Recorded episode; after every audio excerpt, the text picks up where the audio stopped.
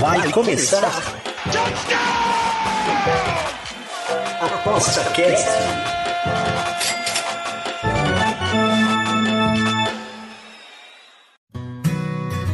O ApostaCast é um programa apoiado pela SportsBet.io, o site das odds turbinadas. SportsBet.io Fun, Fast, Fair. Olá, chegamos para mais um ApostaCast, o podcast do Aposta 10. Sempre levando até você um assunto interessante. A gente está aqui para aprender e também para conhecer gente nova. Aqui no caso, alguém que vocês já conhecem, vocês já estão carecas de ouvir a voz dele. Ele é um convidado que está sempre na área. Bem-vindo, Eric Feitosa. E aí, Rodrigo, tudo bem? Obrigado pelo convite. É uma honra poder participar de mais uma atividade aqui no Aposta 10. Já perdi as contas, estou virando da casa já. É, e vamos conversar, como você falou, vamos aprender, vamos debater sobre apostas e ver se a gente espreme alguma coisa aí para ajudar o pessoal que nos escutar. Maravilha. Lembrando que esse é um episódio integrante da, da sequência de o apostador profissional, como é que ele é, onde que eles moram, do que eles comem, como que eles vivem se são profissionais. Então a gente já teve o, o Tiquinho falando pra gente aí como é que é o dia a dia dele, como é que ele enxerga o profissionalismo nas apostas esportivas, e hoje teremos a visão a experiência, o conhecimento do Eric. Ele vai falar tudo o que ele sabe e o que não sabe também. Vamos tentar extrair aí, fazer o cara é, é, é, tirar da cartola o conhecimento que ele tem por aí. Começar já de cara, assim, aquela. com, as, duas pés no peito do, do Eric. É verdade que tem como ganhar dinheiro no mundo das apostas, Eric? É verdade. tem como ganhar. É muito difícil, a depender da forma de trabalho, isso fica mais difícil. É, poucos né, são lucrativos. Ontem, inclusive, eu estava lendo um livro é, de um cara chamado Joseph Buchdahl, e nos, nas contas dele, esse número é menos de 1% né, de apostadores lucrativos. É, é, o Monte Carlo, o último dele, né? É o último livro dele, Monte Carlo. Né? Então, ele diz que esse, esse número é tranquilamente nas, abaixo do 1%. É, e eu acredito, realmente deve ser essa faixa, de uma perspectiva de longo prazo. Então, esse número traz a dificuldade que é ser lucrativo, tá? Então, é, você fazer parte desse grupo seleto né, exige um, uma gama de conhecimento, uma gama de conteúdos, tá? uma gama de experiência prática para poder ficar à frente dos outros 99%, segundo Joseph Buchdahl. Então, é, é possível, mas é muito difícil. Então, isso se enquadra exatamente no que a gente está tratando nesse segmento aqui do ApostaCast, que é o profissionalismo nas apostas esportivas. Por quê? Se o cara não fizer a coisa como tem que ser feita, de forma organizada, planejada, bem executada, estudada, com ferramentas, com apoio, com networking, com sorte, com macumba, com o que tiver, o cara não vai ganhar. Então, o mínimo de chance, se é que existe, digamos assim, para o cara ganhar, é, é fazer o melhor possível o que está à sua mão. Então, o meia-boca, o mais ou menos, o divertido, é uma história nas apostas. Você pode se divertir, apostar para acompanhar um jogo. A gente mesmo, às vezes, faz isso em outros esportes que a gente não tem é, conhecimento ou modelagem, para torcer, sei lá, de repente você, você se vê lá assistindo um basquete, uma final, um Super Bowl do futebol americano, alguma coisa que você quer assistir e torcer, a gente sabe que apostador, apostando um real ou mil, ele vai ficar torcendo, vai se empolgar tal. Então são coisas diferentes. Agora, para quem quer realmente ganhar dinheiro trabalhando, se chamar de profissional, tem que ter um monte de qualidades. A gente vai tratar de algumas delas o, o Eric, você, a gente já sabe que só está com a profissão apostador e também é, bem organizado para outras atividades como produtor de conteúdo. É, falando seriamente, se você ficasse só com apostador, é, seria mais difícil, eu imagino. Mas você consegue ter uma escala de tempo? Quanto tempo demoraria para alcançar um patamar que você desejava, desejaria? É, a gente sabe que se o cara se organizar, consegue. Agora, você acha que o tempo é muito demorado? Você acha que, que aguentava a barra até chegar onde você queria? Como é que você, você fez essa conta, mais ou menos? Nunca fiz. Né? Eu até, minha perspectiva original era essa. Né? É, e logo, logo, eu me profissionalizei ali em novembro. Em fevereiro, apareceu um job na indústria irrecusável. Né? Uhum. Então não deu nem tempo de experimentar ali. Né? Foi dezembro, janeiro, três meses. E essa, esse job né, era, era um trampo de afiliados, é, me dava uma grana boa todo mês, certinho. Uma boa grana de verdade. Ah, que bom. Então, é, logo, logo, mesmo que eu tenha planejado, né, essa ponto de partida realmente foi para viver das apostas, né, da, do ato de apostar e, de certa forma, né, fazer nome para vender um serviço e tudo mais. Então, ter um certo comércio desse, desse ato de apostar e de analisar.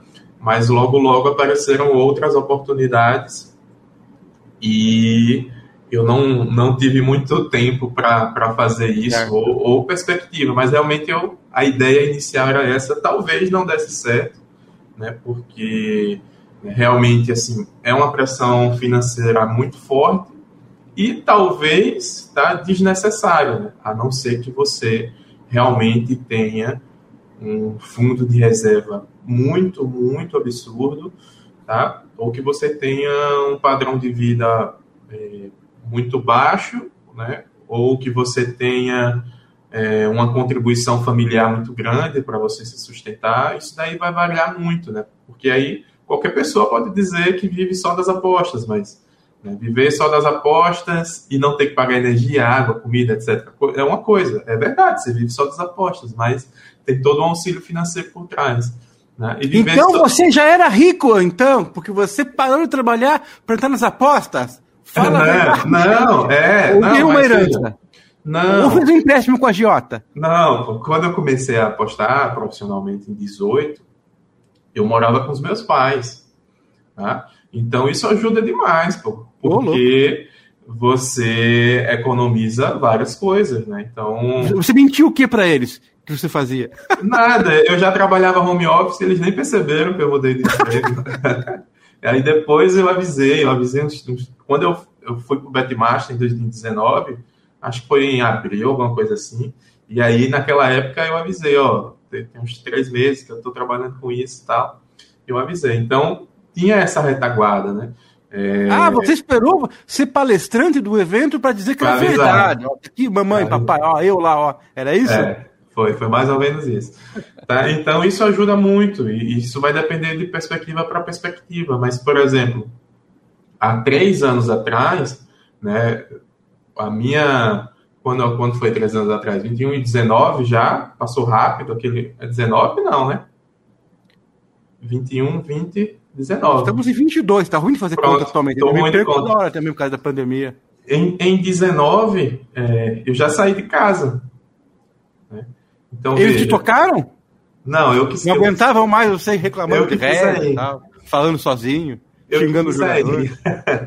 então, em 19, eu já, já tive um, as apostas, já me deu uma autonomia suficiente para poder é, morar sozinho com minha companheira. Aí eu volto para sua pergunta original. Sim. Eric, se lá em 19 você só tivesse a renda das apostas, você teria condições de fazer isso? Minha resposta é não.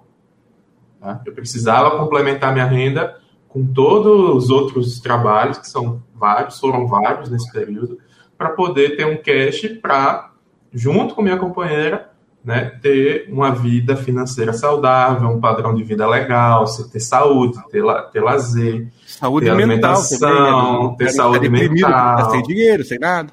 Justamente. Então, veja, é, é, esse é um, um, contexto que, que tem, tem debate, né? tem, tem, tem lastro para a gente conversar tá? sobre, sobre essas questões. Por quê?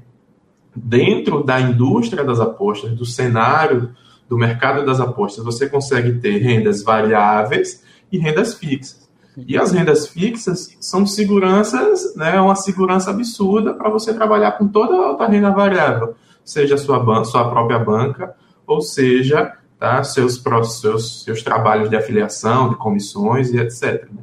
Então, é, isso, isso ajuda muito, me ajuda muito, tá? E até hoje eu tenho dentro do, da, da indústria, dentro do mercado, dentro das apostas em si, eu tenho uma variação de renda bem grande, várias fontes, tá? Justamente porque eu não quero tá, depender exclusivamente do meu rendimento lá na minha banca, tá? Esse não é meu objetivo, apesar de ter sido lá original, mas depois de tanto caminhar, é, eu, eu, percebi, eu decidi que realmente não quero isso, né? Eu quero diversificar para poder, inclusive, né, ter liberdade de, de, se eu quiser ficar dois meses sem apostar na minha banca, posso ficar. Então, por aí vai.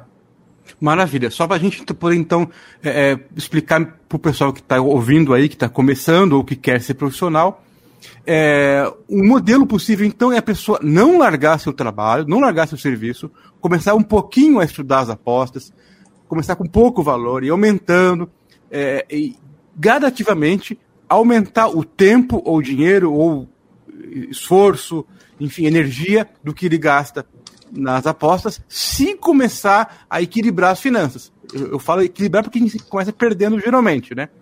É, e só depois que você realmente, depois de alguns meses, ou sei lá, anos, dependendo da pessoa, depende do planejamento, que tiver já, opa, agora eu já não estou mais perdendo, não estou mais empatando, eu estou começando a ter uma renda consistente, que, o pessoal chama a palavra muito forte para as apostas, quando dá certo, eu sou consistente. Eu posso perder um pouco, mas no geral a escadinha está sempre subindo gradativamente. Em alguns períodos pode ser baixo, mas em geral ela acaba subindo.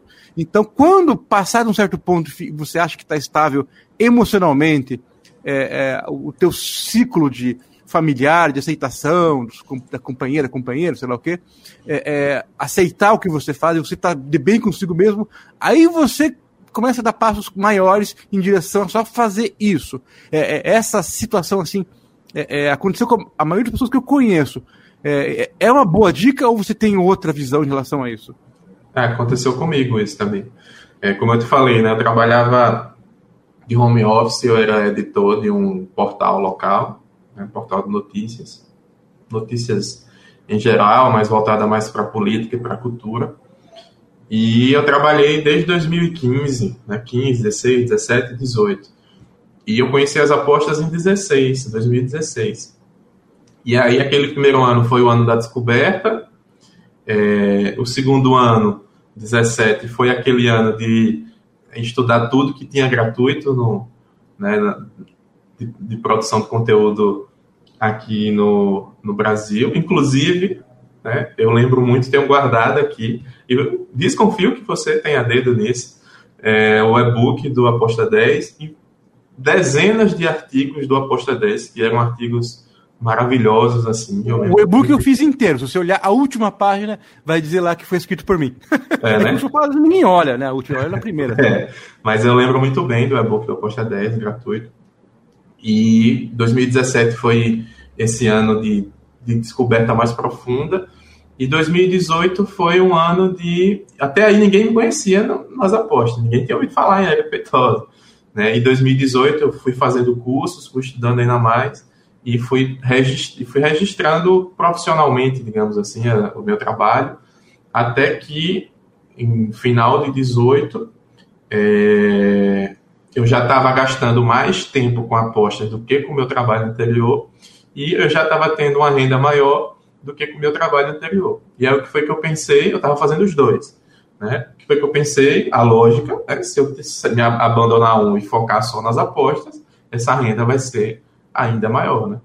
Então, é, foi mais ou menos o mesmo procedimento que você desenhou aconteceu comigo. Passei três anos apostando recreativamente estudando mesmo, assim, sem nenhuma grande pretensão, até que em 18 eu engranou, né? Alguém me disse, oh, bicho, você pode ser profissional nisso daqui, né? É, foi, né, basicamente foi o Danilo Pereira no curso dele, né? E eu disse, pô, é mesmo, posso ser. E aí eu trabalhei essa ideia de profissionalizar em 18 e eu cheguei lá, tomei essa decisão pensando que sabia tudo Não sabia porra nenhuma, né? Até hoje a gente aprende sempre. Ah, não, Aparece- o mercado muda muito também. É, e parece assim que você aprende cada vez mais, assim, impressionante, né? Você, eu olho para trás e, eu- e penso assim, porra, eu, já, eu, já- eu pensava que eu sabia de tudo. Eu olho para hoje, eu, eu porra, não sei de nada. Como é que eu pensava que eu sabia de tudo lá atrás?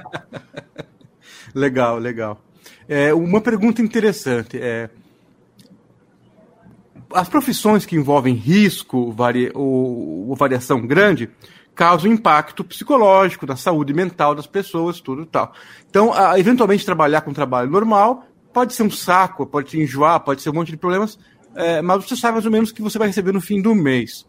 É, se sofreu em algumas fases aí, é, é, por não ter dinheiro, por ter head, por achar que não sabia é, o que estava fazendo, é, já pensou em desistir, é, já perdeu o sono por causa de aposta, por causa de perder dinheiro, ou você consegue lidar bem com isso?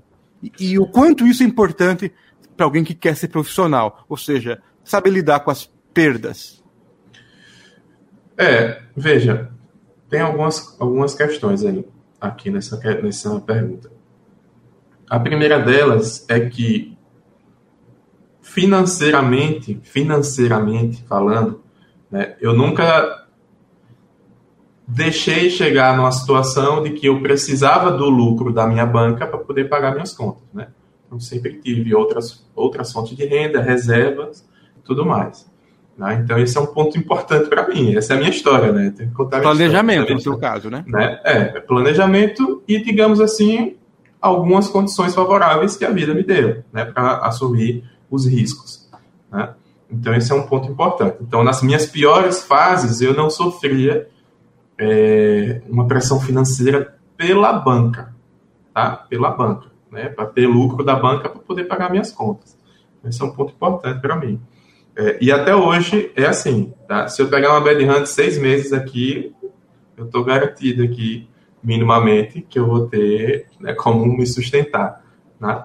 É, então esse é um ponto. Segundo ponto, sobre crises, assim, né? Que você perguntou se eu já pensei em algum momento. A minha primeira bad run, é, eu fiquei um pouco assustado, né? Eu fiquei um pouco assustado porque absurdamente assim nada acontecia ao meu favor. Naquele momento eu tive uma crise existencial, né? Uma crise se realmente eu sabia fazer o que eu pensava que eu sabia fazer, que era encontrar valor né, nas apostas, né? Então de, essas crises, né? Ou você afunda ou você dá um salto ainda maior, né? E aí eu acabei dando um salto porque eu me furnei nos estudos, né? Reagi e aí você é, aposta é número, não tem jeito, você vai ter um, uma resposta numérica para poder avaliar, conseguir reagir, sair da bad run e tudo mais. E eu fui entender mais tá, o que é as questões da variância, as questões das distribuições de probabilidades, as questões tá, de que você, né, mesmo fazendo certo, as coisas podem dar erradas e você lida isso de uma forma é, estatística de probabilidade. Então, isso daí eu fui amadurecendo depois das bad runs, né? A primeira bad run, no, no caso. E depois eu passei por bad runs mais fortes e o impacto psicológico, né? Ele acabou sendo um pouco menor porque eu já estava mais calejado, né? Do, da perspectiva de entender realmente o que estava acontecendo ali, né? Então, mas realmente, assim, é, eu acho que a primeira grande bad run de um apostador, ele é um momento crucial para você definir se vai ou se fica. Né? Então, é, eu lembro muito desse período, ele foi muito marcante, porque realmente, assim, nada dava certo, nada dava certo, e aí você entra no, no questionamento interno, né?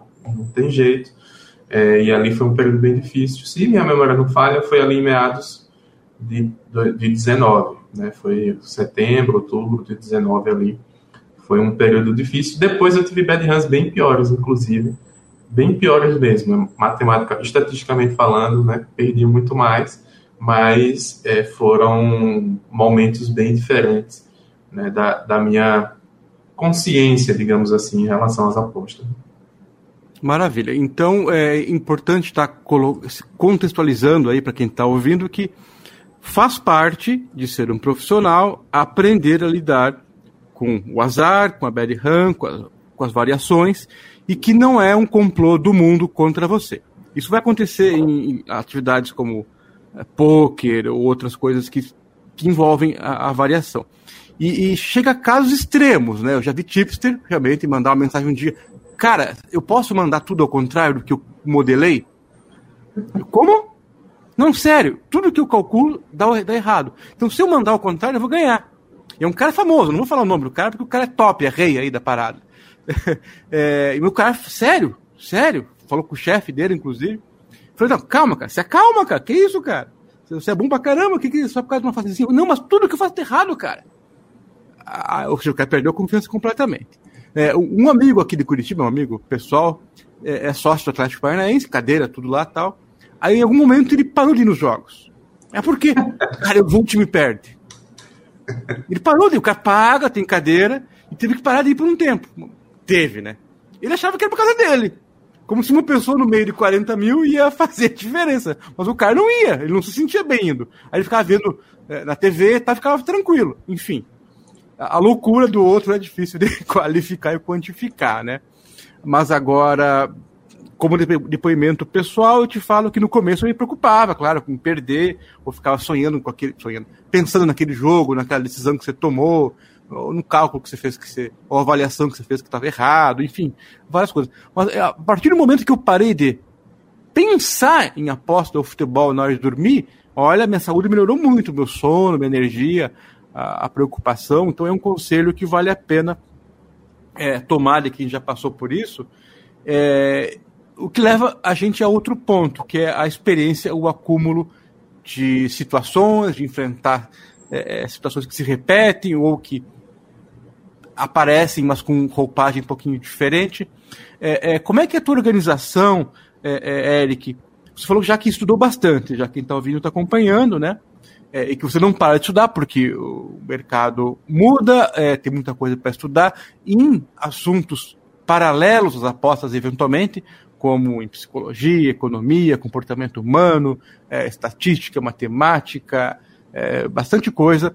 Dá para se colocar aí mindset pessoal, economia, enfim, é, gestão, é, risco, é tanta matéria paralela porque não tem muito o que estudar também em termos de livros que sejam é, é, parecidos com, com, o que nós fazemos no dia a dia. Os livros de apostas em inglês parece que são de outro mundo até, ou muito de esporte americano. É, é, de maneira simples, como que você estuda, que material que você usa, o que você recomenda para quem está começando a, a mexer com apostas e quer se tornar um profissional, por gentileza, Eric? Para quem está começando, quem está começando. O seu começo foi mais difícil que o meu. Né? Eu já estou revelando que você é mais antigo que eu, né? para quem não conhece.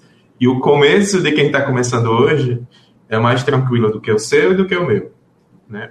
Porque já tem muito material de qualidade e gratuito em língua portuguesa e de fácil acesso tá? na internet. Então, é, para quem está começando, hoje, você tem muito conteúdo educacional, educativo, tá? Por exemplo, eu produzo muita coisa, tá? Lá no meu blog, por exemplo... Fala, fala o nome do blog, fala o canal. É, erictipster.com.br Depois você procura em blog. Lá já tem mais de 130 artigos, por exemplo. 130 tá? artigos, se você for ver o universo das apostas, não é muito. Mas se você for ver da perspectiva de começar do zero, é muita coisa para ler, para entender, para estudar. Aí você vai dar uma passada nos, em vários sites, como Aposta 10, como Quero Apostar, como o próprio Danilo Pereira, é, e você dá uma passadinha no YouTube mais sério, né, tem que tomar cuidado, pegar algumas aulas boas, né, com o próprio Danilo, com o Paulo, com o Paulo Barreto, enfim, tem muita coisa boa já para começar. Então, esse start, ele está mais facilitado. E-books, por exemplo, tem muito e-book. Eu, eu citei o e-book do Aposta 10 na minha formação segue atual, segue atual para quem é iniciante, conhecer os mercados, conhecer a linguagem, conhecer várias coisas, tá? É, então, Tem um e-book do Eric, eu comprei. Tem o meu e-book também. Foi de graça, mas o teu, eu, eu, tive que comprar o teu, né? Foi, você foi um... se, minha, se minha memória não falha, você foi a primeira pessoa que comprou meu e-book. se minha memória não falha. Que é, é, claro, o cara vende, você fica na. Quando eu botei na, na botei para vender, eu fiquei lá dando F5, né? Pra ver quem F... vou comprar. Foi o primeiro, né? Esse, eu acho que o primeiro F5 que apareceu lá foi você.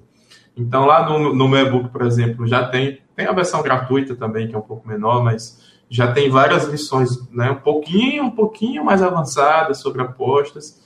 E aí o cara vai desenvolvendo, velho. Então, é, hoje em dia tem condições de, de duas coisas, né? Uma pessoa que está começando dar uma boa arrancada nos estudos, porque tem muito material, tá? E sair dos, do 0 a 50 ali, digamos assim, bem rapidamente depois ficar mais lento, e fazer esse arranque com muita qualidade, né? Porque realmente, assim, é, a qualidade do conteúdo educacional produzido no Brasil melhorou muito, porque aí envolve muitas coisas. As pessoas estudaram, as pessoas que produzem conteúdos foram ganhando experiência, as pessoas foram acessando outros conteúdos, as pessoas foram aprendendo a ensinar, que não é tão simples assim e, inevitavelmente, a qualidade desse conteúdo melhora. Tá? Então, por isso que né, o, o Disconze teve mais dificuldade do que eu, porque na, na, na sua fase tinha conteúdos mais escassos e com uma, uma qualidade menor em língua portuguesa. No meu, foi melhorando um pouquinho. Então, isso é um processo, isso é cultura, né? isso é história. Então, isso, é, isso é a cultura das apostas no Brasil evoluindo. Então, um pouco, um pouco disso, assim. Aí depois, estudos mais avançados, aí é outra história. Aí a gente está bem atrasado mesmo em relação a outras culturas, e aí é, a gente não tem tá, uma produção de conteúdo muito avançado em língua portuguesa. Aí tem que buscar em outras línguas. E que hoje em é. dia também não é outra coisa, não é uma coisa de outro mundo, não. Tem um negócio chamado Google Tradutor, que você só precisa de um pouquinho de bom senso para saber que tem um terminho errado ali, mal colocado, e, e outro, e você entende um livro em inglês, em qualquer língua, rapidamente. Maravilha. Já que o tema é profissionalismo, a gente está comentando que é, as apostas estão de forma mais bem organizadas, é, mais conteúdo, mais profissionais. Porém, é, o nível da propaganda também está mais profissional nesse meio. É, e tem muito apostador ou produtor de conteúdo que é bom de conteúdo, mas não é bom em vender o peixe, não é bom às vezes em se, se vender ou se expressar ou ter uma roupagem adequada aos meios digitais, às redes sociais. em compensação, tem gente que não sabe nada de apostas, mas é excelente em engambelar o público, em ganhar dinheiro, em fazer propaganda e marketing. Como é que fica alguém que está chegando para diferenciar isso? Tem alguma saída para esse pessoal novo que está chegando que não tem a, a gente mesmo que é mais experiente, às vezes não consegue falar se o cara é bom ou é ruim, porque a gente não consegue extrair nada da pessoa. A gente vê, vê, vê, mas não sabe. Como é que faz para quem é novo, hein? Eu vou. Atenção, né? Acredite se quiser, eu respondi essa semana, essa mesma pergunta semana passada. É, eu participei de um, de um outro podcast e me fizeram essa mesma pergunta. E minha resposta é desalentadora. É, que é, não tem como. Não tem como. Porque, veja, como é que você consegue diferenciar se uma coisa é boa ou é ruim? Se você souber o que é bom e o que é ruim. Então, quem, quem, o que é certo o que é errado, né? o que é, não é o que é justo, o que não é justo, o que, o que é científico, o que não é científico, você precisa conhecer o que é ciência e o que não é ciência, o que é então, se você não tem acesso a esse conhecimento para fazer uma avaliação, para discernir o que é aquilo ou isso ou aquilo, aí você vai, você vai ser provavelmente pego pelo, pelo melhor marketing, não tem jeito. Tá? Então, é, é, é muito complicado. Você vai ter que ter um pouco de sorte ou você vai ter que estudar por conta própria, né, para poder fazer suas próprias avaliações é, e vai ter que viver. Você vai ter que viver a experiência dos profissionais, você vai ter que viver o marketing de cada um e fazer as suas escolhas, entender que às vezes tem, né, tem muito mais saliva ali do que realidade, às vezes né, você tem os dois mesmo, a galera que é bom pra caralho em marketing e é muito bom em apostas realmente. Então, é, realmente é muito difícil você fazer de cara assim algum discernimento. Como você falou, às vezes a gente até se pega assim, mas esse bicho tá crescendo rápido pra caramba, mas será que é marketing porque ele é muito bom? Né? Difícil, né? E aí eu, eu coloco um, um asterisco aqui nesse debate, que é o seguinte: quem quer ter um trabalho público dentro das apostas, você pode ser um apostador não público, né? A gente conhece vários, né, que faturam muito, até vivem só disso e é, não ninguém sabe quem é, né? Talvez só as casas de apostas sabem quem são. É, essas pessoas escolheram não trabalhar com aposta e não ser, não fazer um trabalho público. Quem escolhe fazer um trabalho público vai ter que desenvolver outras habilidades para além das apostas. Você vai ter que aprender a se comunicar, você vai ter que aprender, em algum modo, a se expressar. Muito provavelmente você vai ter que aprender a escrever bem, né? Que nem sempre a gente chega aprendendo a escrever bem, para as pessoas te lerem melhor. É, e você vai ter que aprender, se você quiser vender serviço, a sua imagem, você vai ter que aprender a vender. E aí isso não tem nada a ver com extrair valor, são habilidades completamente diferentes. Então, é, quem quiser né, ser pessoa pública e ter serviços públicos nas apostas, vai ter que desenvolver outras habilidades ou se associar a quem tem essas habilidades, né, já fiz isso muito na minha vida, é, para poder né, fazer o comércio na era digital né, dos seus serviços. E aí você vai competir com os monstros, você vai competir com todo mundo. Às vezes o cara é muito pior que você, mas ele tem um marketing uma equipe mil vezes melhor que a sua. E você vai ter que aceitar que isso faz parte da realidade, né? infelizmente. Maravilha. A impressão que dá, eventualmente, é, escutando é, um, as entrevistas essa tua, por exemplo, ou de outros é, é, influenciadores, a impressão que dá é que todo mundo vai virar tipster, todo mundo vai fazer grupo VIP, todo mundo vai ser influenciador nas redes sociais, todo mundo vai ser afiliado. E, e, e quem vai ser o povão que vai consumir esse material ou pagar por ele? É, é, é uma situação meio esquisita, né? Todo mundo incentiva a gente a ser empreendedor, é, faça seu canal, faça seu blog, faça aquilo, faça aquilo. Mas se todo mundo fizer, quem vai ler esses negócios? é, por algum tempo, eu, eu, eu realmente eu, eu, era bastante participativo em consumir o material dos grupos, assinar, para conhecer mesmo. Alguns para seguir apostas, outros para conhecer o método de trabalhar, a organização, é, o conteúdo da pessoa. Eu comprei o e-book, comprei o pessoal do, do, do Quero, é, Quero Apostar, do outro, é, assino o Theo Borges, fiz coisas do, do Netuno, para a gente saber como que é o jeito que eles trabalham, faz parte. É, mas a pessoa ficar quietinha também na dele é um caminho, é uma opção, depende do perfil de cada um. Ninguém é obrigado a fazer alguma coisa só porque os outros fazem, né? Então a gente está sendo empurrado muito é, é por influenciadores que influenciam a gente a, a, você pode, você consegue e tal. Bacana, eu acho que gera um pouco de empatia. É, é, vendo os outros fazer, você querer fazer igual para ajudar os outros. Eric, você se via já fazendo isso que você faz hoje? De aparecer, falar, escrever? Isso, sei lá, três, cinco anos atrás, ou quando você começou? Então, é, a, minha, a minha vida, assim, eu sempre tive muita questão pública, né? Então, é, eu participei do movimento estudantil, eu fiz política local, fiz política nacional, e aí eu tinha que estar no meio do, do povo, do público, jornal, essas coisas, né? Então, é, eu, professor, né? eu lembro uma vez, eu fui, eu tava, fui convidado para fazer uma mesa de debate um dos caras mais preparados, assim, a gente pensava bem diferente na época, lá da universidade, uma semana acadêmica de serviço social. serviço social é um dos maiores cursos da, da UFES, aqui onde eu formei. E o auditório da reitoria tem mais de 500 pessoas, eu não esquecer nunca. E eu ia debater com um cara muito melhor que eu, assim, muito mais preparado, com oratória fantástica, assim. E aquele dia foi muito marcante para mim, porque a gente debateu as ideias, foi bem tranquilo, a gente, né, eu tremi nas bases um pouquinho, mas a gente se respeitou e debateu bem.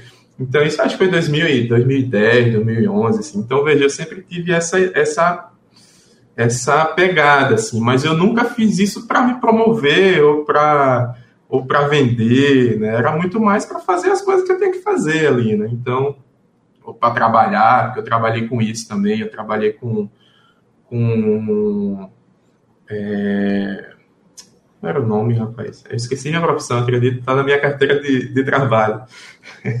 Educador social. É, é, tava lá. Eu trabalhei, nisso? eu trabalhei como educador social, então ia nas comunidades e tudo mais. Então, é, sempre fez parte da minha vida. Agora, me promover, não.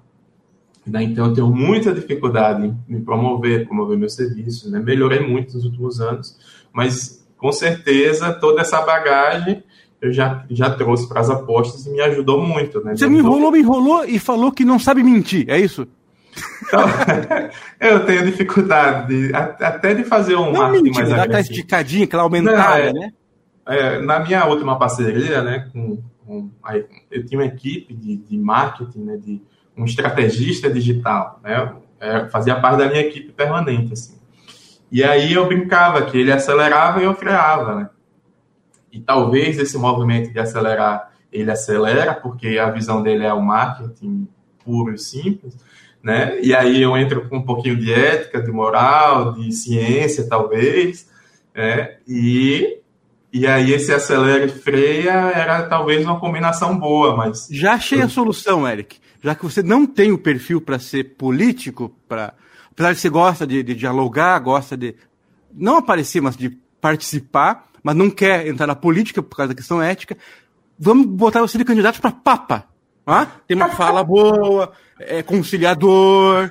Ah, é, ah, é não, é, é, eu, eu tenho, eu sempre resolvi muitos conflitos onde eu, onde eu me meti, sempre mesmo, porque né, eu tentava enxergar o copo meio cheio, meio vazio dos dois lados para ver se dava para juntar os cacos, assim.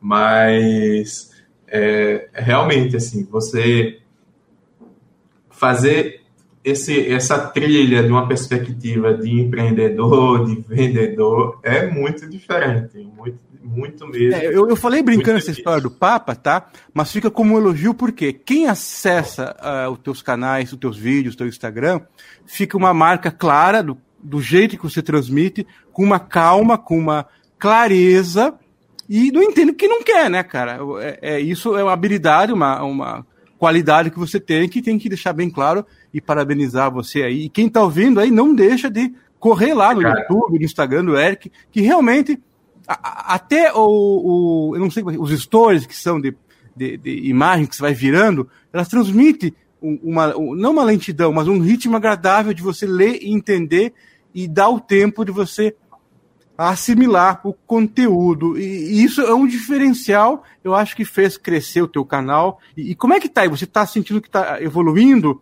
É, é, é, a, a, tua capacidade de transmitir informação está chegando no caminho que você quer? Ou, você acha que falta bombar e atacar o TikTok? eu tentei, eu tentei fazer o TikTok, é, fiz o TikTok, botei meus vídeos no TikTok e o TikTok baniu minha conta. Eu esqueci até de te contar. Você mangou de mim quando ele me baniu o primeiro vídeo, né? E agora baniu três vídeos já. É, quase assim, uma atividade criminosa, né? É que Mas... você não só não rebolou, se rebolasse valia. Pois é, né? Eu, eu realmente eu não entendo esse algoritmo aí do, do TikTok, porque várias coisas passam, mas o meu não passou.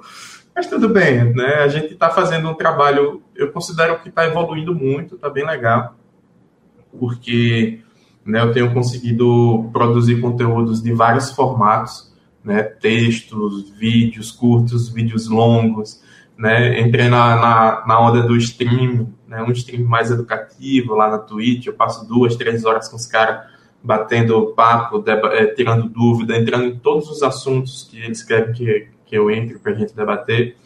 Então. É, divulga aí, porque Twitch ficando duas, três horas trocando dúvida com o povo, gente, anota aí. Não é qualquer pessoa de qualidade que oferece isso. E o tweet é feito para a pessoa que está apresentando ler o que está no chat e interagir. Diferente de outros canais que é, é mais demorada, alguém a resposta pelo Instagram, pelo Facebook, pelo e-mail, é diferente. E lá como a, o apresentador está, o streamer está uh, empenhado em engajar e obter mais é, seguidores, mais followers, ele tem que é, interagir. Então não perca, fala aí, Eric, qual é o nome do, do canal no Twitch. É tudo Eric Tipster. É tudo Eric Underline Tipster. Todas as minhas redes são Eric Underline Tipster. Aí só não tem data, né? Porque como é um negócio mais longo, eu tento fazer um por semana, mas às vezes não dá. Mas é, é só para ilustrar, assim, que, por exemplo, eu tenho feito uns vídeos de um minuto no Instagram. Pô, é muito legal. E tenho feito vídeos de duas horas, né? Então, uhum. eu acho que é, dentro da, das limitações, né, mesmo, de, de, você trabalhar só e não só, mas com a equipe reduzida é, e ter tantas atividades para dar conta, eu acho que eu tô, tô bem satisfeito com o desempenho das minhas redes. Tem crescido, né, tem crescido muito, é, principalmente ali o, o, Instagram e os acessos no site estão excelente. É, mas assim, é, é um cobertor curto, né? Você puxa para uma rede social, descobre a outra, aí você puxa para um lado, descobre a outra. Isso é normal, já estou acostumado.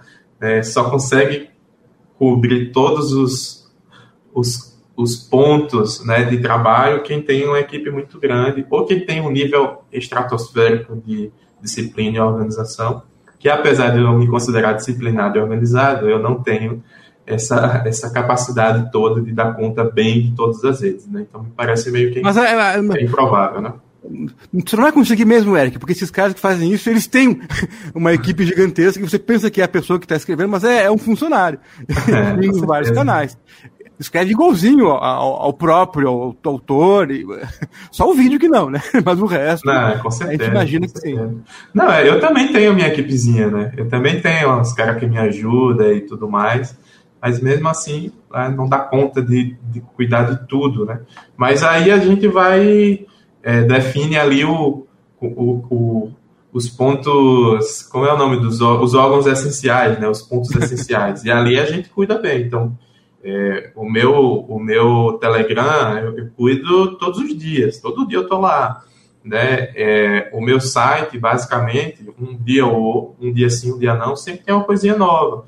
Tá? Então tem os, os essenciais que a gente dá um carinho especial, Instagram e tudo mais né? Porque aí você tem que ter um pouco de estratégia também, né? Sim. Então, se você não tiver um pouco de estratégia, né, de como crescer, de quem você quer atingir, com quem você quer dialogar, você gasta muita energia e tem pouco retorno. Tá? Então, mesmo tendo cobertor curto, a gente tenta aplicar uma estratégia de comunicação e de marketing em tudo que a gente faz. Né? Maravilha. Falando em organização, planejamento, o pessoal deve ter curiosidade para ver como é que é o teu dia a dia. É, eu vou perguntar assim de uma maneira genérica, você pode contar como é que você, o que você faz na noite anterior, na manhã, do dia, mas eu quero perguntar, você assiste os jogos que você trabalha? Você com qual antecedência você prepara os estudos? É, é, você faz as, apostas, as apostas pessoais no dia, na manhã, na, quando abre os limites? Como é que é a tua organização de maneira é, é, é, repetitiva, digamos, no que você possa falar para a gente, claro. Se for alguma coisa muito pessoal você, ou, ou segredo, você pode contar para a gente depois em off. Zero segredos em relação a isso. Tá? Então, se você quiser perguntar, pode perguntar. É, vamos, vamos lá. Sobre como eu me organizo, né? Eu hoje né? Hoje eu tento me antecipar ao máximo em relação ao mercado, tá? Mas o meu máximo é o seguinte, a minha metodologia, ele usa os últimos jogos tá, para determinar, determinar onde está valor ou não. E aí eu poderia não acessar o último jogo da equipe, tá? Para poder me adiantar ainda mais. Então, por exemplo, a gente está na 12 segunda rodada do, do Brasileirão. É, a décima está acontecendo nesse, no momento que a gente grava esse programa. A décima terceira já está aberta. Tá? Então, quem na sua metodologia não precisa do último jogo, já pode apostar. E se tiver já limite e tudo mais, já pode apostar na décima terceira. Se minha memória não falha, algumas casas já abriram a décima quarta rodada. Tá? Então, eu não trabalho nesse nível de antecedência, porque a minha metodologia ela usa o último jogo para poder tá, dar o meu preço ali para poder trabalhar. Então, esse é meu limite. Então, terminou o jogo, aí eu tenho que esperar uma plataforma de dados que eu utilizo atualizar os seus dados. Quando ela atualiza esses dados, tá? Digamos assim, aí eu estou liberado para precificar. E que e... plataforma é essa, já que pode perguntar? Pode perguntar tudo. É uma é plataforma. Não, é uma plataforma chamada Instats. Tá? Instats, ok. É, é, ela, ela, é, ela tem origem russa, mas ela é situada, a sede dela é na Irlanda. É, é gringa, é meio gringa, assim, mas elas entraram com força aqui no Brasil. Inclusive, compraram o setor de TV deles, comprou os direitos de transmissão da série D. Né? É um status TV que transmite a série D. Legal. É, e aí, como eles fazem o tracking do vídeo do jogo, né? Então, por exemplo, quantos chutes teve São Paulo e Botafogo, né? É, não tem ninguém lá contando, né? É uma câmera que faz a leitura né, de computador disso, depois uma pessoa vai lá e revisa, né? Então, isso leva um certo tempo. Então, depois que eles disponibilizam esses dados, eu estou livre para poder precificar e para apostar, né? E eu só não aposto se realmente assim o mercado tiver um limite muito ridículo, tá? Que eu não possa nem apostar, nem enviar, nem enviar tip, nem nada. Né? Às vezes isso acontece.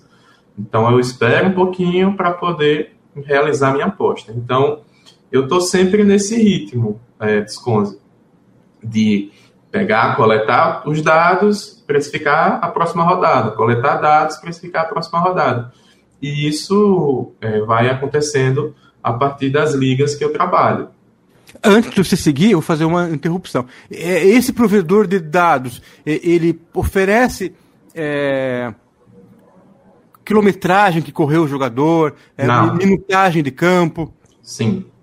Minutagem que já jogou, certo? Minutagem, sim. É. Ok, mas é a parte de quilômetros, metros corridos por jogo, não? Não, essa parte não. De, de GPS, não. O, o que você mais utiliza? É, passes, é, cabeceios, interceptações, é, tem XG, por exemplo? O que, é. você mais usa é, como para você que tem um valor assim que, que você olha, hum, esse número eu gostei, esse aqui tá ruim dos caras. Tem algum númerozinho que você gosta? Não precisa contar todos, não, mas um que você é, é, gosta dele? Gosto de um número que todo mundo pode ter acesso, que é gol. é, gosto de trabalhar com XG, gosto de coletar alguns dados mais específicos, né, que o, o plataformas mais avançadas dão, é, que é, são as entradas na área, por exemplo, né? quanto é que um time avança territorialmente em relação ao outro. É, gosto de, de finalizações certas, por exemplo. Eu gosto de entender esse número que todo mundo tem acesso também, não precisa ter uma, uma plataforma paga. Agora, o diferencial dessa plataforma é que eles têm um índice de desempenho individual de jogador e coletivo historicamente desenvolvido aí nos últimos 10 anos, né? Então, é, esse índice, né, se você faz um, um tratado, ele usa, o que é que esse índice usa? Todas as ações que existem no jogo de futebol, de futebol. Desde uma interceptação de passe até um gol. Tudo. Eles montaram um algoritmo que ele dá um índice de desempenho, quem é melhor e quem é pior. Tá? E aí, é, eu utilizo muito esse índice para poder né, para compor, digamos assim, acho que esse é o melhor termo, para poder compor parte das minhas, das minhas precificações. Então, Por isso uso... você precisa do último jogo, porque é atualização do isso, número. Isso. Por mais que pode ser que não mude nada, uhum, né? Pode uhum. ser que não mude nada, mas pode ser que mude alguma coisa. Né? Pode ser que me mostre uma tendência de melhora, pode ser que me mostre uma tendência de pior. É um é... gráfico que vai subindo aos pouquinhos ou descendo aos pouquinhos, mas você Isso. já nota uma tendência, claro. Isso. Pode ser que é, eu, eu utilizo muito é, um, uma formulazinha da, na, na, no Excel que se chama média interna. Né? É basicamente o que as escolas de samba fazem lá na, na, na avaliação da escola de samba, não tem isso? Né? Você tira maior, tira menor, etc. Eu gosto muito de usar essa média interna em alguns cálculos.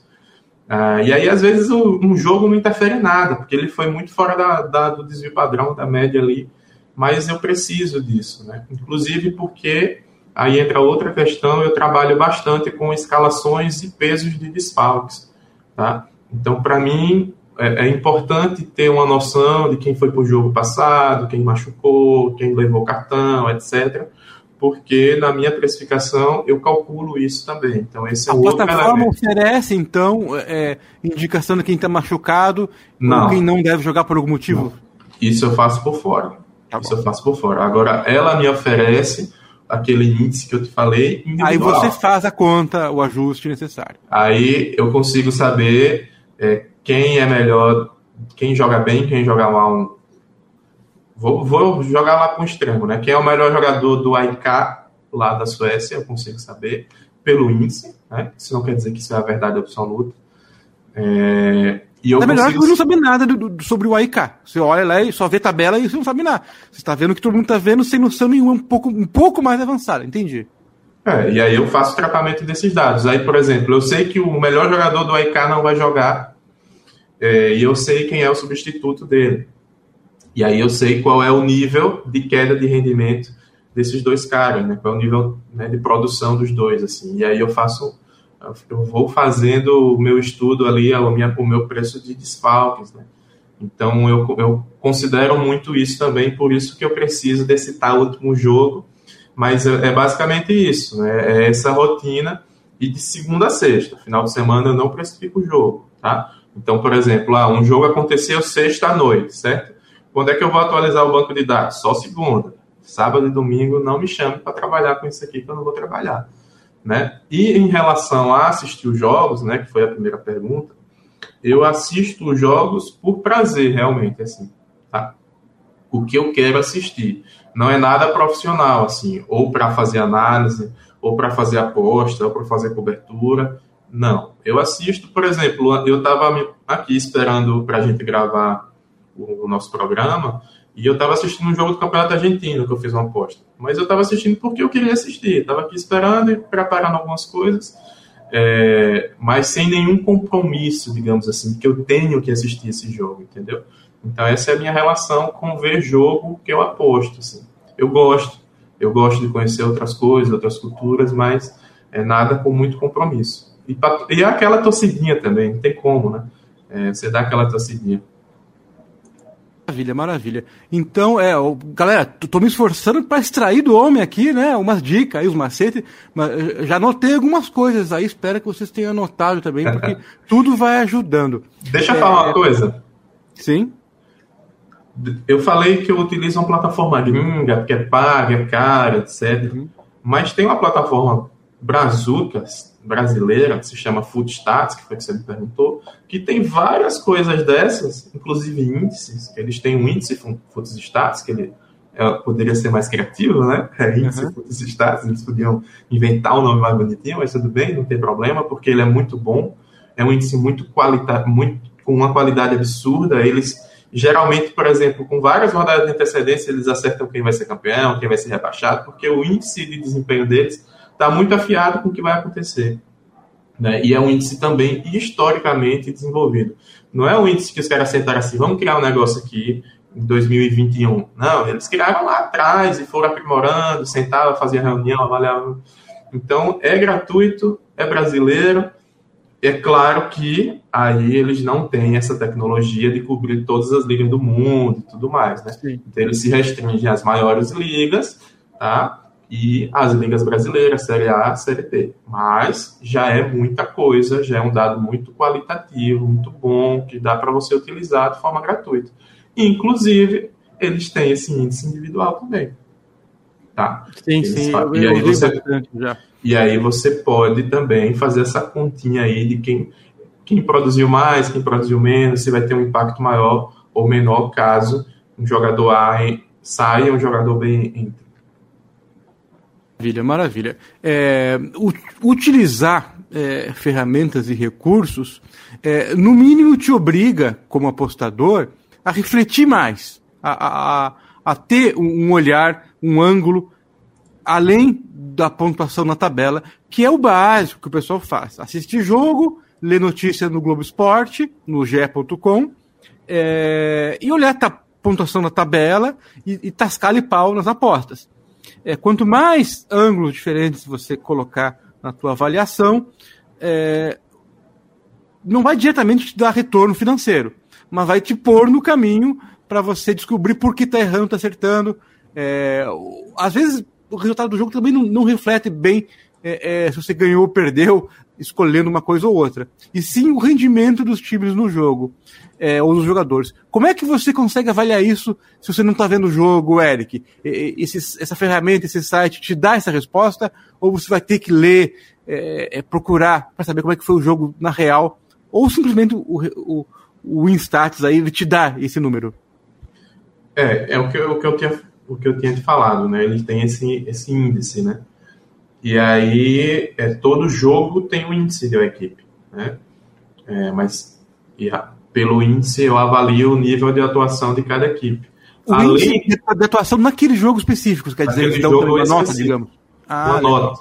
Uma nota. E essa nota não é de 0 a 10. A gente está acostumado ali com a nota de 0 a 10, ali do soft score, né? Que é muito, é muito famoso e é, é um aplicativo público a gente está acostumado com a nota de 0 a 10. E quando você vai olhar a nota do time, é a média do, da nota dos jogadores. Né? É, a lógica do Instats é diferente. É, ele tem uma lógica para a produção individual e uma lógica para. É claro que isso vai influenciar a outra, mas não é uma simples média, né? É, digamos assim. E aí, esse índice ele é preenchido por. Ele, ele tem vários. Ah, ponderações, né? Então, por exemplo, é, o campeon... É, produzir X no campeonato brasileiro significa mais para o índice do que produzir os mesmos X no campeonato uruguaio.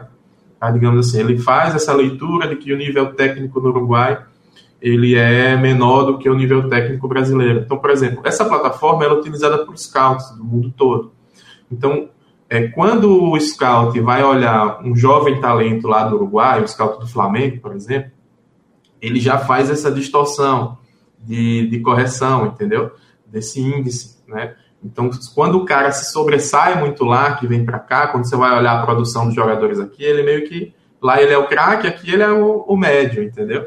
Pessoal, então, vocês estão sabendo agora, descobrindo como que o Eric resolveu, de repente, de uma hora para outra, apostar no México, no Chile, no Paraguai, Sim. no Uruguai, porque o homem está estudando os jogadores lá, não é só tabelinha, não, gente. É, não, mas tá, é. Você está mergulhando. O que, o que, você falou é, é a pura verdade. Eu só pude expandir o número de ligas por causa da minha metodologia de classificação. Está completamente associado. Não foi uma escolha, eu quero expandir foi uma, uma possibilidade, eu posso expandir. E aí eu expandi.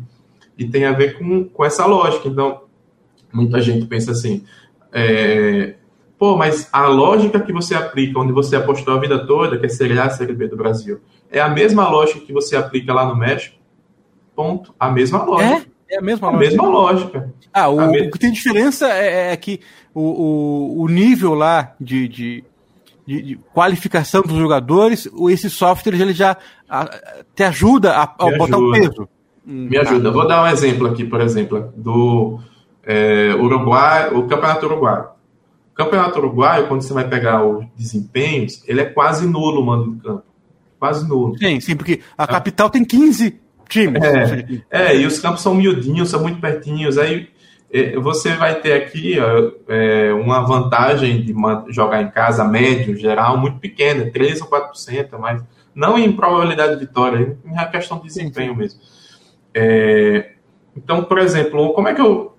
Quando eu vou fazer minha precificação da Série B, por exemplo, 2022, que é um ano extremamente atípico, que o mando de campo está absurdamente influenciando nos resultados, é, esse, o meu sistema ele calcula isso a partir dos dados né, que, eu, que eu vou coletando. Não, só são, não é só esse índice, entendeu, É, eu também produzo os meus próprios índices é, a partir de, de, estatísticas também. Né? Eu, eu faço várias precificações para poder chegar no meu preço.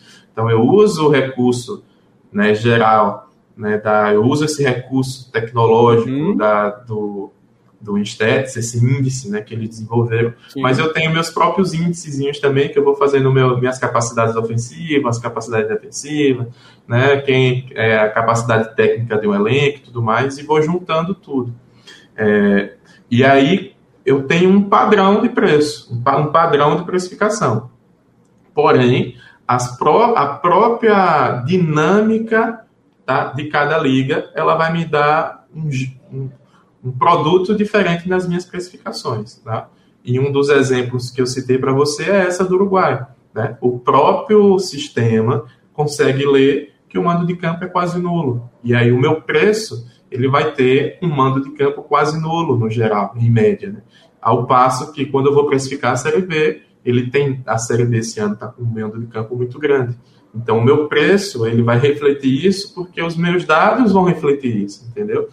Então é por isso que eu falo que é o mesmo sistema, a mesma ideia, mas que ele não é engessado, porque ele vai tentar ler a realidade e reproduzir isso num preço. É claro que ele vai falhar em alguns momentos, em algumas ligas ele vai ter mais dificuldade, mas é isso que eu estou fazendo. Eu estou volumando, né? E estou separando o que esse, o que é o meu modelo precifica melhor ou que ele reage melhor ao mercado, que às vezes ele não precisa ser muito bom, às vezes o mercado é muito ruim na liga e ele é melhor que a média. E aí, e aí ele, ele é útil, né? Ele acaba não sendo útil. É, lembrando que qualquer modelo é uma simulação da realidade, é um exercício, uma brincadeira ou um cálculo, enfim, para tentar antecipar o que será a realidade, que é muito difícil. Ou seja, vocês estão escutando aí em primeira mão que o Eric gosta de se divertir. E se ganhar dinheiro, melhor ainda, porque está ganhando. Mas é, é, essa situação de fazer esse jogo, de é, juntar os números, cozinhá-los aí tal, e, e chegar a alguma é, decisão de aposta ou não, é, e depois acompanhar o resultado e poder notar que está dando certo e ganhar dinheiro com isso é fantástico, né? É o sonho de todo mundo e que e se ele está gravando aqui, está dando certo. Ou é um baita de mentiroso já aprendeu a mentir também. Então, tem essa também. Mas... mas... os números teus estão aí abertos, né, Eric? Quem, quem assina teu serviço, grupo de tips, o Blogabet, enfim, teu, os números estão lá. Ou você já são aprendeu públicos. a manipular isso também? Os números, os números são públicos, é... então quem quiser ver vai ver que é as planilhas, ver que é difícil, que é fácil, vai ver minhas crises, que é importante também mostrar porque como eu trabalho com a faixa de mais EV menor, né, que eu trabalho com os mercados asiáticos e tudo mais, é, eu acabei tendo uma variância maior também, né? Então, por exemplo, né, teve algumas quedas bem fortes nos campeonatos estaduais, por exemplo. Né? Então, caía no estadual, recuperava na Série B. Então, todo mundo vai ver esses gráficos lá, é, mas hoje né, eu fico, eu fico olhando, me olhando para 2018, pensando, será que eu estou se eu estou naquela mesma pegada, assim, mas hoje eu me considero, assim, muito mais cascudo para enfrentar porque enfrentar o mercado ou para argumentar as minhas decisões, digamos assim, as decisões técnicas, né? Eu não falo nem de decisão é, de não é uma decisão técnica do que fazer em relação ao mercado, em relação às apostas. Então, inclusive, você é um cara que eu sempre troquei muita ideia para poder poder e fazendo e juntando quebra-cabeça para me ajudar a tomar algumas decisões técnicas. E hoje, assim, hoje eu, eu me considero, talvez, assim, no meu melhor momento em relação às apostas, assim. Então, se isso vai se transformar, né, num, em algo excepcional, eu realmente não sei, assim, mas é, fazendo todos os estudos, todos os parâmetros, né? Então, nada que eu faço dentro das apostas em relação a apostar, mandar tip mesmo, é solto. Então, sempre tem algum parâmetro para avaliar, sempre tem algum parâmetro para saber se aquilo, aquilo foi bom, se foi ruim, para além se deu lucro ou não. Né? Então, isso acaba me dando alguma segurança a mais para poder ir caminhando. Né? Então, é, é por isso também que eu estou tendo muita tranquilidade para poder tocar esse projeto que eu estou tocando, de fazer várias ligas, etc. É, e poder, por exemplo, né, você fica brincando comigo, mas poder, por exemplo, descobrir uma fonte de mais EV extraordinária que eu nunca imaginei acessar, que se chama Liga, Liga México. Assim, tem muito erro e faz me lembrar muito a Série B. Se eu estou falando aqui hoje com você, é porque a Série B me sustentou até aqui em várias coisas, né, financeiramente falando, é, como é o nome, assim, moral, assim, no, no meio também, além de outras coisas, mas a Série B como tipista, como apostador. Reconhecimento, né? Reconhecimento. Sim. É, então a Série B me proporcionou isso porque tem muito valor e eu soube extrair mais EV lá. E, eu... todo mundo fala que é dificílimo, que não deve apostar, é. que é loucura, e alguém consegue números positivos, é um oásis é. no meio do Estou completando cinco temporadas de registro na Série B, com ROI de 10%. E É, tipo, isso tudo me proporcionou descobrir o México. E o México, ele tem padrão de mais EV da Série B do Brasil com limites maiores. Assim, muito erro nessa temporada. E eu sei disso porque eu monitorei tudo, né? Então, por isso que eu falo que eu me sinto numa. É para além de, de, ter lucrado, de ter. A gente ficou brincando lá, né? Ó, vai, vai bater pô, não tem como, já acertou demais. Você acertou umas duas em sequência, certo? É, e eu fiquei brincando que eu ia fazer Martingale, porque não acho errar, né? Então eu vou postando contra até eu ganhar, né? Só que o homem continua acertando, né? E depois disso, dessa sequência, você teve uma regressão e voltou a acertar e errar, mais ou menos normal, ou continuou matando a pau?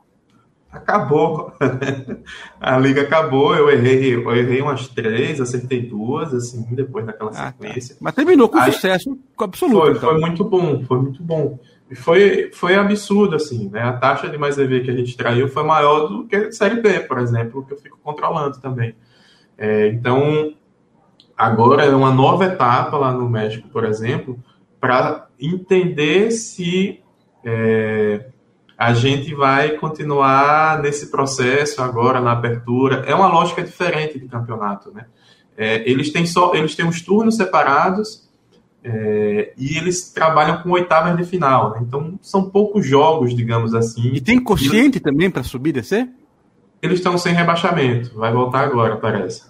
É, e aí fica um pouco estreito o campeonato, né? Mas me, me parece, pelos estudos que a gente fez, que é justamente isso que deixa aquele tchan de. a dificuldade que abre oportunidade. Isso. Aí eu, eu já fiquei todo animadinho com o México.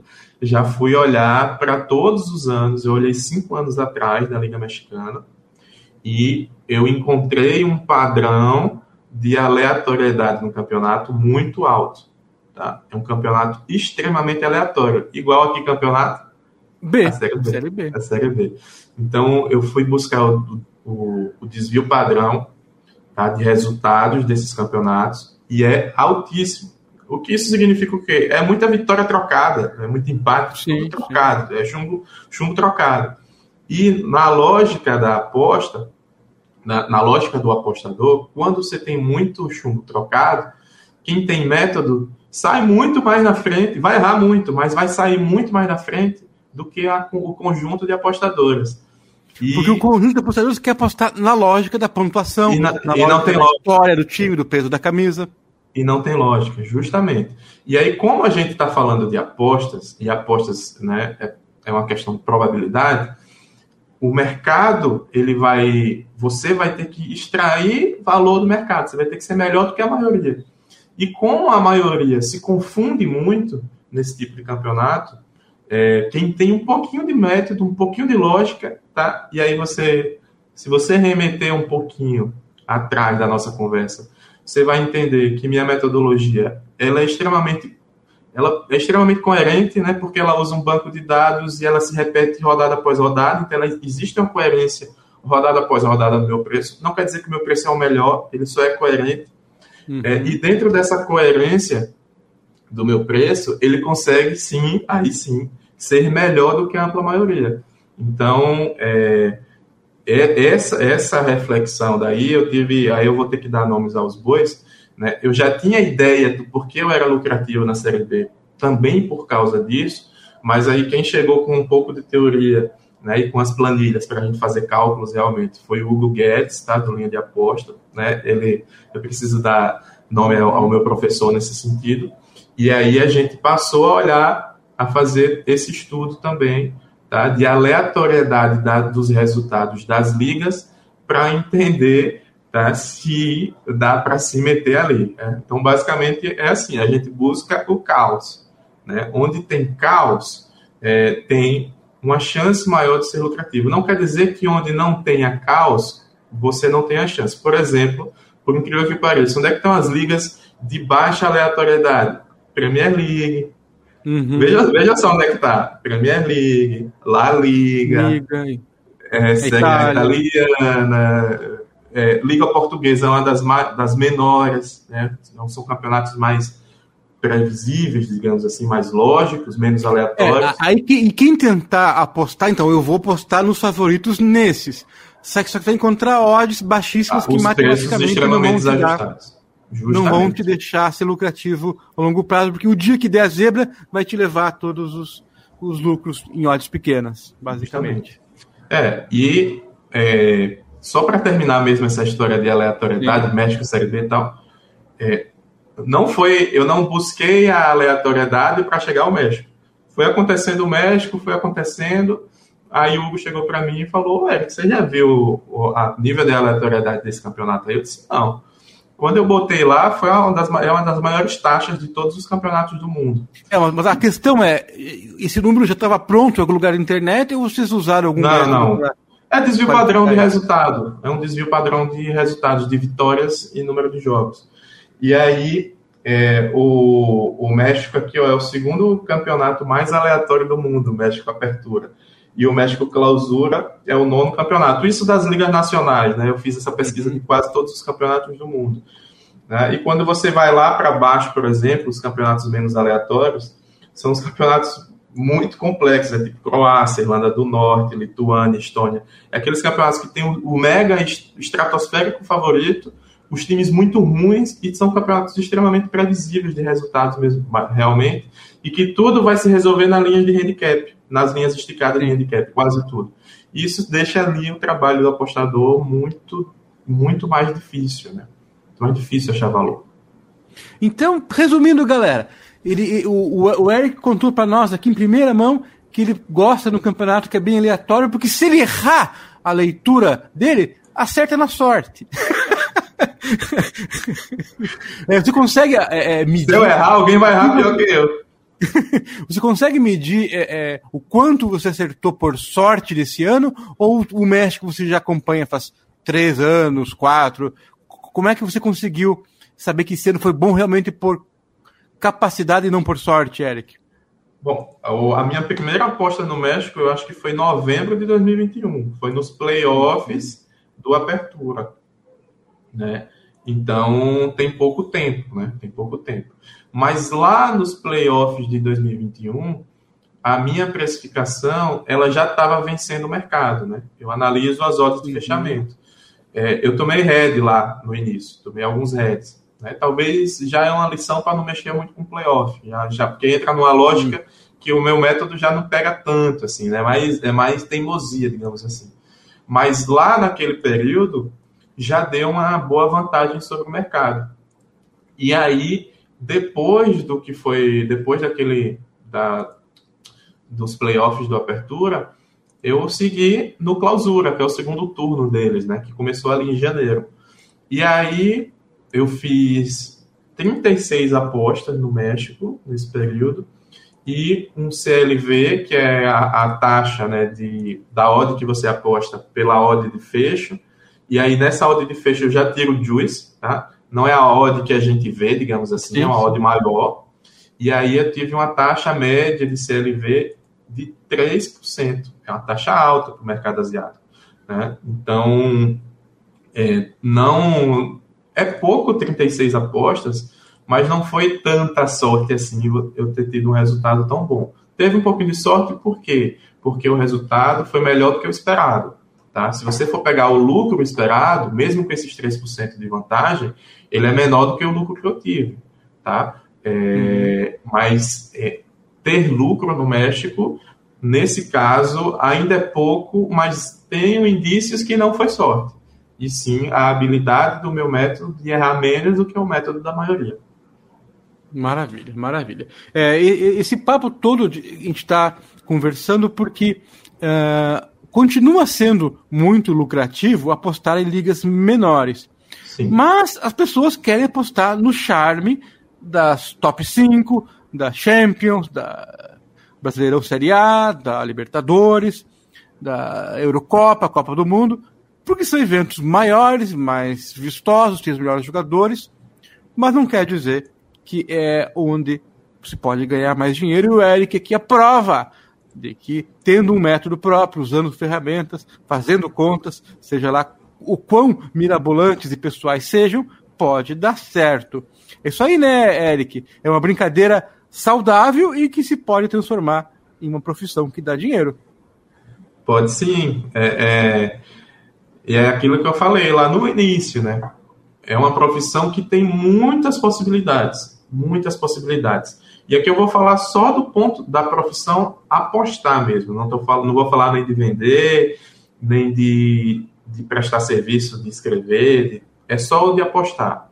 Tem uma gama de possibilidades, né? E vou dar um exemplo para você, Desconce. Tem um amigo meu que está, assim, absurdamente, está passando o rodo assim no dinheiro mesmo, com o famoso ping-pong. Veja, ele, é um ele é um apostador rotativo, tá? Ele fez uma eu vou usar o termo fortuna, porque para mim foi o, que, é, é, foi o que ele fez. Ele fez uma fortuna com FIFA, teve que parar por causa da guerra, porque os principais campeonatos eram campeonatos patrocinados e organizados por russos, tá? E aí ele preferiu não desenvolver métodos em outras ligas e aí ele se adaptou rapidamente ao ping-pong. E eu não tenho dúvida que em qualquer momento ele se adapte, se adapte a qualquer outro esporte. Porque a profissão dele, na, na verdade, é encontrar mais EV, seja lá onde for. Tá? Então, mas onde é que ele mira? Ele mira onde ele sabe que tem muito desajuste.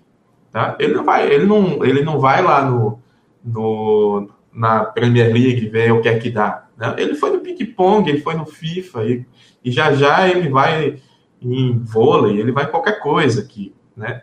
É um amigo meu chamado Davi. É, é aqueles caras que ninguém sabe quem é, mas ele tem uma e fortuna é de aposta. É. Então, é, é isso, o cara tá ganhando dinheiro com ping-pong. Né? Eu tenho um amigo meu que está ganhando dinheiro com o Japão, trabalhando com sindicatos e tudo mais. Tá? Eu tô, tô ganhando dinheiro com Série B, com esses campeonatos alternativos. É, tem a turma que forrou historicamente no Brasil com várzea, com futsal, com cantos. Sim. Então é muito, muito diverso e é, possibilita você profissionalizar com isso, você se dedicar integralmente a isso para poder tirar a sua renda. E aí pode ser uma renda complementar ou pode ser uma renda principal e pode ser até uma renda única. Né? Tem um outro amigo meu, por exemplo, nessa pegada que você provocou no início do podcast de você abrir o leque de possibilidades. Tem um amigo meu que ele é full time com apostas. Só que ele não é analista, ele não analisa absolutamente nada.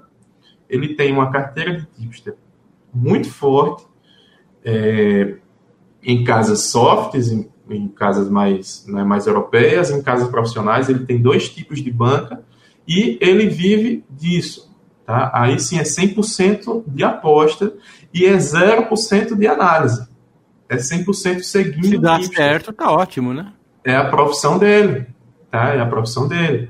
Tá? Como ele chegou nisso e etc. Né? Não, é, não é nada fácil, precisa é, selecionar quem, né? Claro. É, enfim, e como ele foi construindo a banca dele, etc., os arranques, né? Que, que às vezes pegam um arranque absurdo aí com muitas falhas do, do mercado, né? Mas hoje ele vive só disso. Então veja, a gente aqui já falou vários tipos de profissionais de várias formas diferentes. Mas, sem dúvida, né, quando você ataca mercados, esportes ou ligas que, o, que são mais desajustados, você tem chance tá, muito maior de encontrar mais EV. Consequentemente, suas chances de lucrar aumentam muito. Tá? Então, isso daí não tem dúvida. Tá? A turma que forrou na Vaza, no FIFA, não tem outra explicação que não seja que ali tem muito mais EV. Eu mesmo, na Série B. Pô, Eric, por que você formou no, no, no, na Série B? Porque eu sou, eu consegui extrair mais EV ali de, de uma qualidade, de uma quantidade alta. É isso, ponto. E eu já expliquei aqui o como eu consegui fazer isso. É, metodologia de precificação com uma certa coerência, não precisa ser a melhor do mundo, e você saber que ali existe um mercado muito muito confuso, porque a liga é confusa, digamos assim. Maravilha. Gente, foi uma aula, como costumam ser o, o, o, os produtos, o material que o Eric oferece para a comunidade. Então, agradecer a participação, realmente é uma satisfação a gente trocar uma ideia e poder colaborar com o crescimento do mercado todo das apostas esportivas. Obrigado, Eric.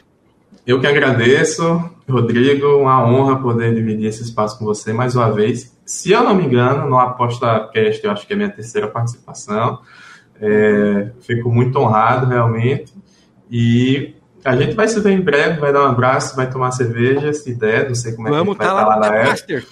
E vai ser, vai ser muito legal aí poder compartilhar presencialmente um pouco da, da nossa vivência que a gente já tem nas apostas.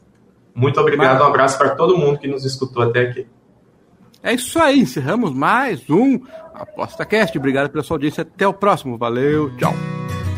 O ApostaCast é um programa apoiado pela SportsBet.io, o site das odds turbinadas. SportsBet.io Fun, Fast, Fair.